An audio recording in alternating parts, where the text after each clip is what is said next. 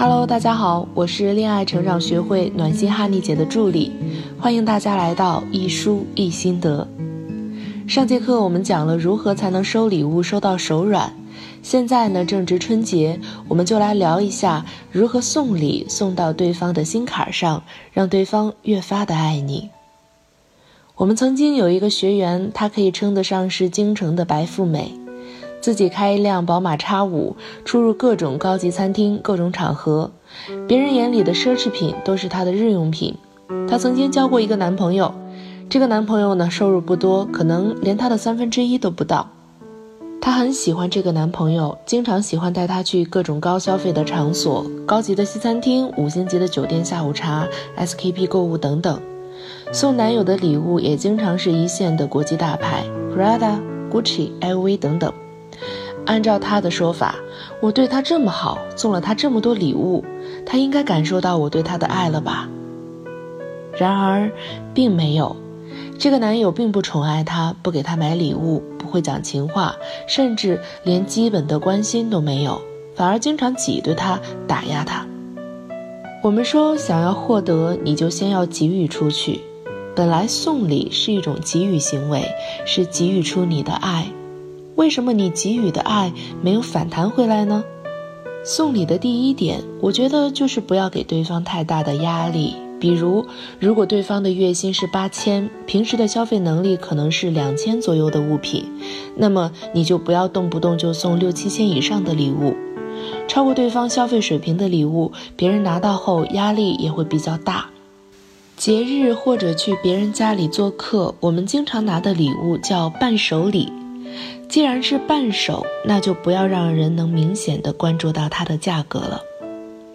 我的一些朋友都是做企业的，很多是一毕业就从商的，很多人的企业都是月入百万、千万以上。我们在节假日也会经常的互送礼物，比如今年春节，我会给他们带一些家乡的特产，这些呢都是很便宜的东西，最多也就是几百块，大家收到了也会很欢喜。今年我有几个朋友也在淘宝上定做了一些台历，上面都是自己公司的介绍或者印着自己喜欢的物件，加上自己喜欢的格言，再手写上一些祝福，作为送给亲人朋友的礼物，也是很有意义的。几年前，我有一位邻居姐姐是企业高管，在北京呢也有好几套住宅，她平时自己喜欢做美食。那年春节，他就自己在家研制了一种蛋黄酥，用精美的盒子包装后送给了我和好几位邻居。其实蛋黄酥很常见，但是能自己做的不常见。那天放在家里的冰箱里，我爸爸看到后，本来对这个食物是并不感冒的，但是听说是朋友亲自做了送来的，他还特意用微波炉加热了尝了尝，之后呢还赞不绝口。上面的两个案例，我是想告诉大家，礼物不用将就贵重，不是越贵重越能让对方喜欢，而是越有心意，对方才能越喜欢和珍惜。送礼的第二点，投其所好。很多人为了男友生日或者暧昧对象的生日，不知道送什么。之前我们有个学员喜欢一个男生很久了，想要追求这个男生。就在男生生日那天，打算拿着一个蛋糕，带上蜡烛，去给男生一个惊喜。这样隆重的送礼物，搞得大家都知道，对于关系不明确的男孩来说，可能未必是惊喜，而是惊吓。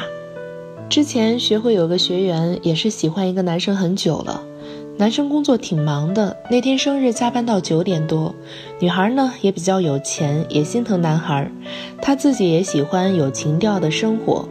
决定那天晚上要带男孩去吃法餐，男孩并不喜欢吃西餐，但是好意难却，还是去了。但是那顿饭吃的并不愉悦，因为男孩那个时候只想回家休息。感情不是你花了多少心思，是你花的心思是不是对方需要的，你的行为才是有效果的。如果花的心思不是对方需要的，甚至还给了对方负担，那这个心思。你可能就白花了，你们的关系可能还会更远。投其所好是要了解对方的需求，送对方需要和喜欢的礼物。给大家举两个正面的例子吧。我们有个学员是一个记者，她是为了挽回男友来的。分手后，按照我们老师说的，一直和这位前男友保持朋友的关系。有一次，她去国外采访，这个国家正好有前男友喜欢的球队，于是她穿上了前男友最喜欢的球队的队服，拍照发了朋友圈。前男友果然来点赞了。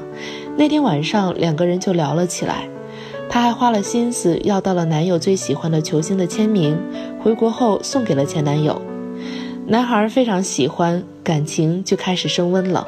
不久后就又重新在一起了。还有一个例子是我和闺蜜的例子。有一天我们一起走过商场，她看到橱窗里有一排玩偶，觉得很可爱，但是因为那天我们都在赶时间，就没有去买。过了几天，我自己又经过这家店，想起闺蜜很喜欢这几个小玩偶，我就买下，让店员快递给了闺蜜。收到后，她很喜欢，还拍照发了朋友圈。没过几天，她自己在家研究怎么做小汤圆，还连夜给我闪送了两次汤圆。一次是叫的闪送，可是送货员不小心把汤洒了一点出来，她觉得这样我就吃不好了，就立刻让她老公又送了一份过来。那天我加班到十一点才回家，看到闺蜜送来的汤圆，真的是暖暖的。送礼物的技巧你记住了吗？第一，不要给对方压力；第二，投其所好。这几天是春节，我看到我们很多学员在情感升温后都见了准婆婆了，利用这两招成功俘获了未来婆婆的心。如果你听完这节课琢磨后还是拿捏不好到底该怎么做，可以添加小助理微信“恋爱成长零零一”，和助理咨询师聊一聊。希望我们的专业和努力可以让你更幸福和快乐。祝大家春节快乐！我们下周同一时间再见。